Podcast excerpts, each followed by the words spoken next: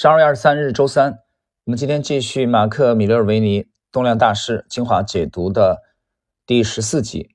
那么第十四集对应的是本书的第二章第六个问题啊，承接上一集的第二章第五个问题，实际上大概也就是本书的第十六个问题。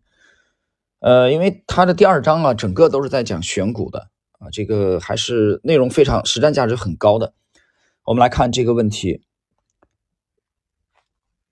你们是通过自下而上的方式来寻找个股，还是先去找到一个你认为领先的行业啊或者板块，然后再在这个板块中去找个股？它其实这个问题我们可以把它理解为是你们到底是自下而上为主，还是自上而下为主？米勒维尼，大约三十年前我开始交易的时候，我是一位自上而下的投资者。我一般会从市场开始，然后看最好的群体，就是最好的板块，最后看这些板块的股票。我发现，当这个板块在一个强劲的市场中炙手可热的时候，最好的股票已经被炒爆了。我一直在错过那些波动巨大的真正的市场领导股。后来，我把整个过程颠倒过来，我的表现得到了显著的提高。这样做更好的原因是根据定义。领先股票是领先市场的，有些领导股甚至在低迷的市场中调整很小。一九九零年的情况就是在医疗保健行业的股票，像安进和美国外科等股票，在当时相当严重的熊市期间，几乎没有低于五十日移动平均线。在随后的牛市中，他们成了巨大的赢家。停顿一下啊，这个五十日移动平均线，呃，在。米勒尔维尼的这个著作当中啊，股魔当中呢，很非常看重的。那么回顾一下米勒尔维尼的观点，他早期是一个自上而下的啊，有人说到底是什么自上而下、自下而上啊？简单解释一下，自上而下一般是先大盘后行业啊，最后个股；自下而上是先个股啊，再找出强势的行业，这是有区别的。所以米勒尔维尼是通一个转变的过程啊，分享了自己的一个转变过程。第二位 David Ryan 通常是自下而上的方式，但有时我看那个群体正在酝酿行情，我会扫视这个群体，试图找到该群体中最好的股票。当我在周末整理屏幕的时候，我通常会按照顺序把最强的那个组排在最前面。当你拥有的股票处于所有的行业或板块中的排名前百分之二十五的时候，你就会有最好的趋势，前百分之二十五就是前百分之四，就是前四分之一啊。这个 David Ryan 的做法，大家看到是典型的趋势投资，他就是在强的行业、强的板块里来找，这就缩小范围了。所以他说，你就拥有最好的趋势。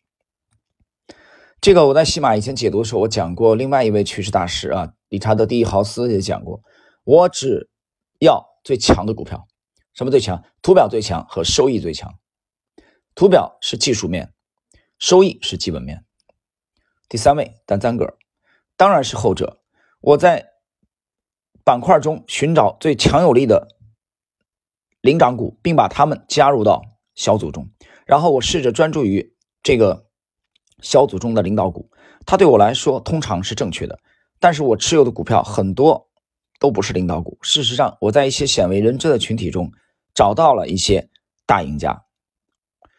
呃，但赞格尔的话分了两两部分啊，我觉得其实这他这个话也容有点矛盾啊，也容易引起这个读者的误会啊。他首先这个说是后者，什么是后者呢？就是这个对这个提问问题的后者，就是他不是自上而下的，他是以自下而上为主的，所以他跟前两位大师的观点并没有分歧，这他讲的第一层含义啊。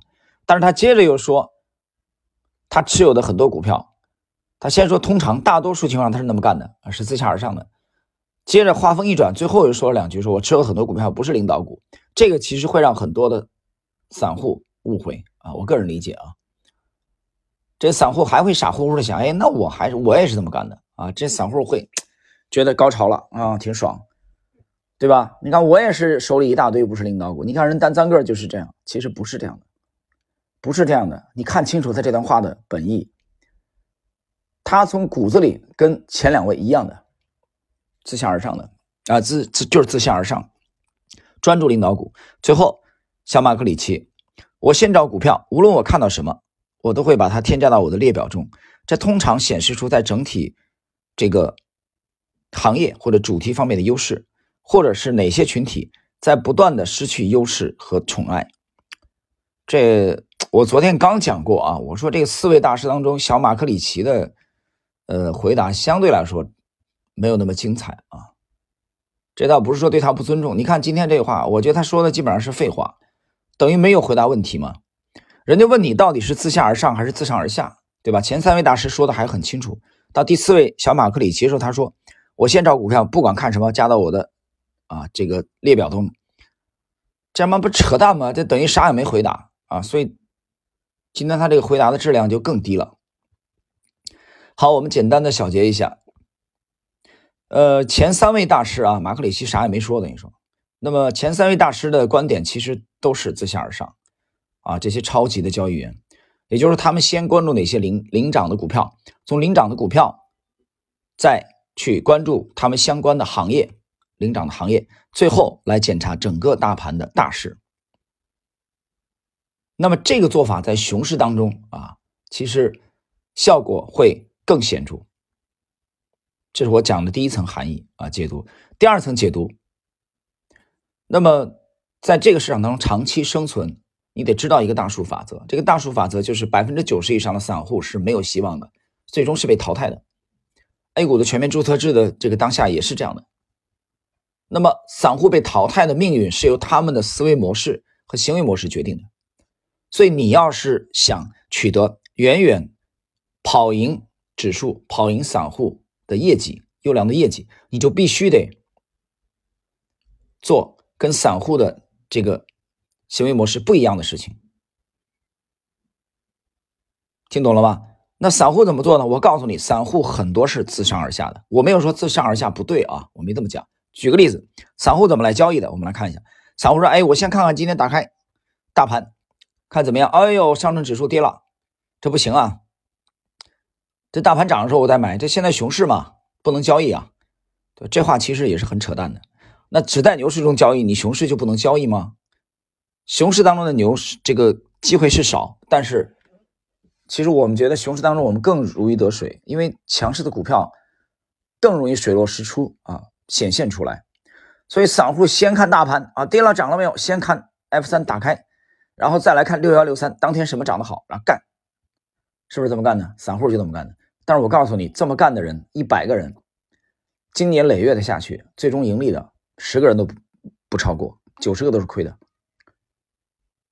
所以规避这样的模式啊，关注可持续性，把钱交给最强势的个股、强势的行业。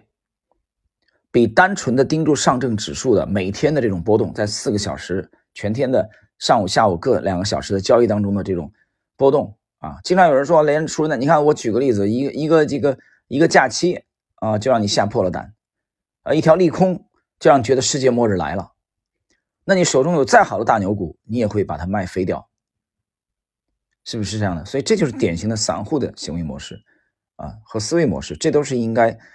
立志成为专业交易员、取得优秀业绩的人啊，值得我们最要警惕的。